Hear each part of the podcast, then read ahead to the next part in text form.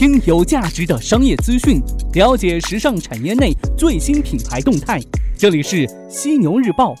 本栏目由时尚家荣誉出品。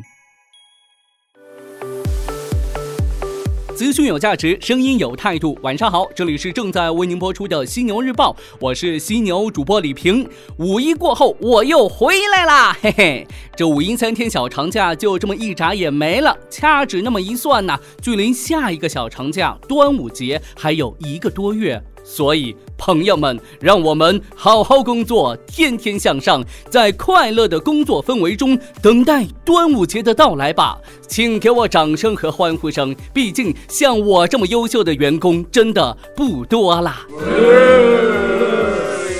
好的，晚间时段呢，要来与您关注到各品牌的最新动态。首先进入到今晚的犀牛头条，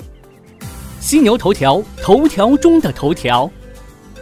今天晚上的犀牛头条，咱们来聊一聊魔都上海风向标般的地位。最近呢，上海 K 十一购物艺术中心又迎来一家上海首店，超过二百四十万潮人追捧，火了近一百年的。全品冠军上海首店将正式开业。这个1919年在美国纽约州罗切斯特创立的品牌，一直是高机能性运动服的象征，拥有多项世界性的发明。根据中商数据显示，去年共有226家上海首店开张，约占到全国首店总数的百分之五十。这其中呢，各品牌在全国范围内开张的首店有一百三十四家，上海首店的代表性品牌有九十二家，国内外。各大品牌手电扎堆上海的背后，上海购物作为国内时尚与新潮风向标的地位正日益显现。那什么是首店呢？所谓首店，是指在行业里头比较有代表性的品牌或者新的潮牌在某一区域开的第一家店。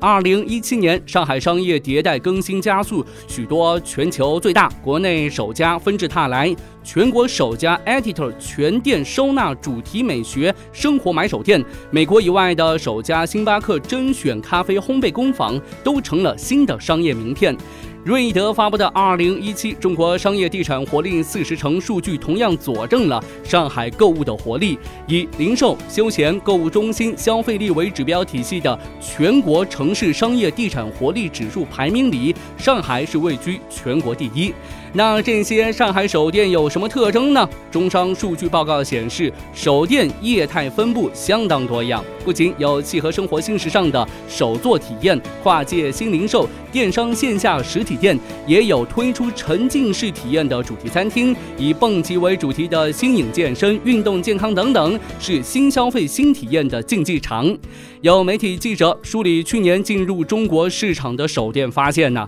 化妆品、服装、服饰等品类当中，许多小众高端的国际品牌加快了进驻中国市场的步伐，比如美国专业彩妆品牌 NARS。荷兰殿堂级牛仔裤品牌 Denham，美国纽约高端精品甜品 Lady M 等等，不少手店一出现就成了网红。这些手店之所以选择上海，最根本原因是上海有着海纳百川的包容力，各种形式的零售业态都在那儿找到拥趸。数据显示，目前呢，上海社会零售总额已步入万亿元级时代，知名品牌集聚度是超过百分之九十，全球零售商集聚度达到百分之五十四点四，紧随英国伦敦阿联酋迪拜之后，排名世界第三。进入二零一八年，更多手电正呼啸而来呀！今年秋季，英国快速时尚品牌 Topshop 中国首家旗舰店将在淮海路开业。法国巴黎老佛爷 Star 区上海首店将在浦东新区陆家嘴中心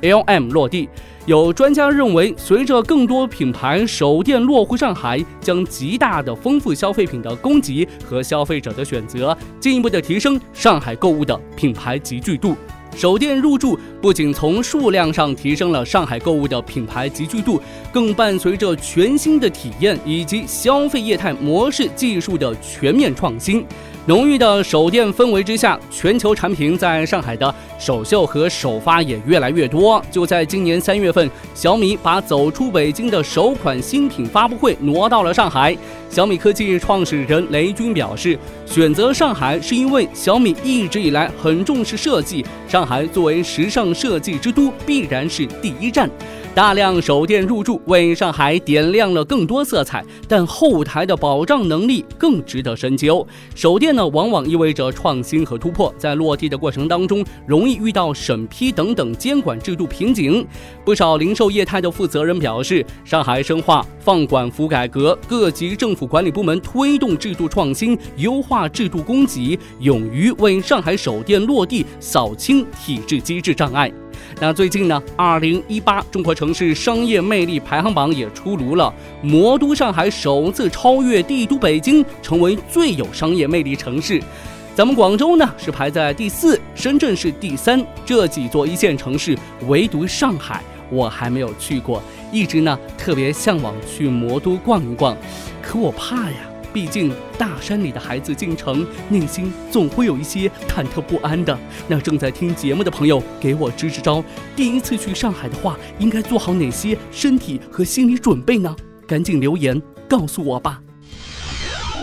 头条过后，进入到咱们的资讯速递板块，快速了解最新的产业内动态。福布斯中文网近日罗列了十位值得关注的中国内地时尚界人士，包括爱马仕国际集团中国区总裁曹伟明，专注于时尚领域项目投资的复兴时尚集团总裁程云，京东时尚事业部领头人丁霞，四库集团创始人李日学，天猫奢侈品事业群总裁刘秀云，以及 LVMH 集团大中华区总裁吴越等人。文章指。指出，近几个月来，他们整合全球资源，让中国奢侈时尚产业大放异彩，并迈入新时代，在海外引起不小的反响。福布斯除了罗列了十位值得关注的中国时尚行业人士之外呢，还出炉了一份中国十大国际超模榜单。通过与专业人士的沟通，以及对模特走秀品牌和场次广告代言、媒体曝光度以及社交媒体影响力等的综合评分，挑出了最具国际影响力的十。位超模分别为刘雯、奚梦瑶、孙菲菲、屈晓雯、秦舒培、何穗、汪曲优、李静雯、贺聪和王新宇。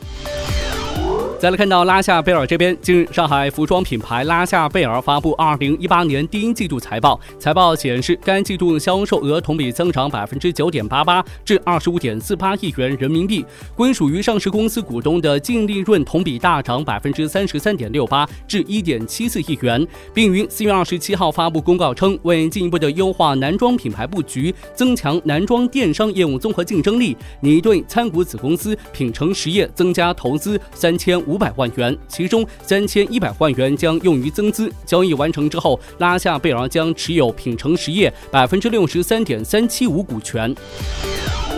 再来看到森马，得益于电商与童装的强劲表现，森马进一步巩固了在百亿元俱乐部中的地位。国内休闲服饰品牌森马服饰近日公布二零一七年财报，财报显示，截至二零一七年十二月三十一号，集团营业总收入增长百分之十二点七四，至一百二十点二六亿元。不过，营业利润则下降百分之十九点零三，至十五点一一亿元。对于利润下滑的原因，森马负责人解释称，主要是二零一七加大研发投入，提升人员薪酬，以及电商业务发展导致费用增加较大。此外呢，二零一七年下半年以来，集团加大了对加盟商的支持力度，以及存货增加相应计提资产减值损失增加。事实上，从二零一七年年中开始，童装占比开始超过休闲服，成为森马的主要业绩增长引擎。对于未来的发展，森马计划在二零二一年实现八百亿的销售收入，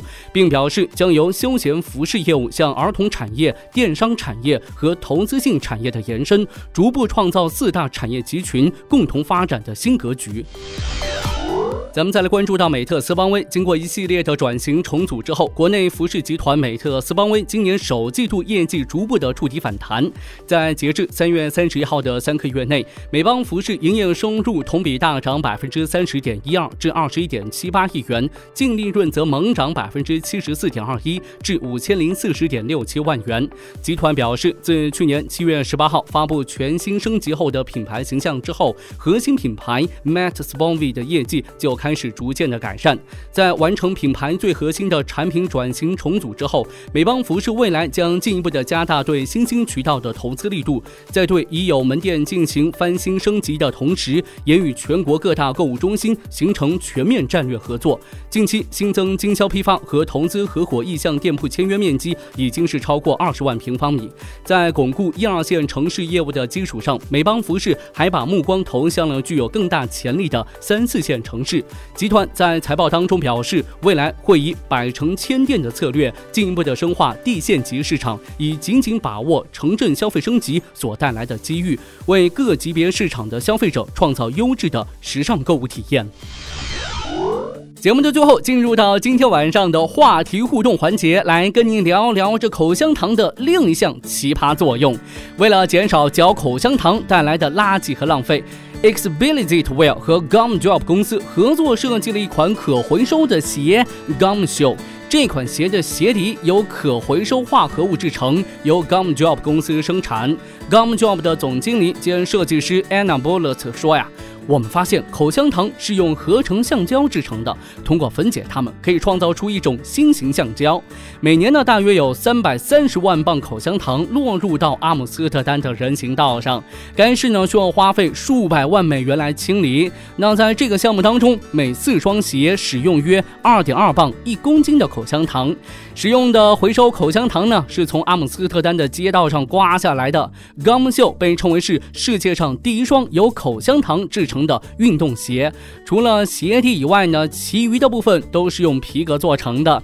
Gum Job 公司想把这个项目扩展到其他主要城市，他们想引进一种更简单、更可持续的方式，使口香糖变废为宝。这款鞋呢，有泡泡糖粉色、黑色和红色，将于六月份起售，价格是一百九十欧元，约一百五十六美元。口香糖做的运动鞋，您会为此买单吗？那咱们今天的互动呢也很简单，我们脑洞大开一下，口香糖都能做运动鞋了，您觉得在我们的生活当中还有什么可以？废物利用呢，用来做鞋子也好，衣服、裤子也好，或者是一些生活用品也罢，咱们发挥一下想象力和创造力，留言告诉我吧，我会关注您的每一条留言。那您在留言的时候，别忘了附上您的昵称和电话。留言精彩的听众可以获得我们时尚家定制的犀牛抱枕一个，还等啥呢？赶紧留言吧！好的，今天晚上呢，咱们就聊这么多。欢迎您留言分享您对以上资讯的任何想法，我会关注您的每一条留言。同时呢，您也可以在微信当中搜索“时尚家学院”小程序，了解我们最新的专业课程，更多精彩等你来约。我是犀牛主播李平，明天早上的犀牛日报与您不听不散。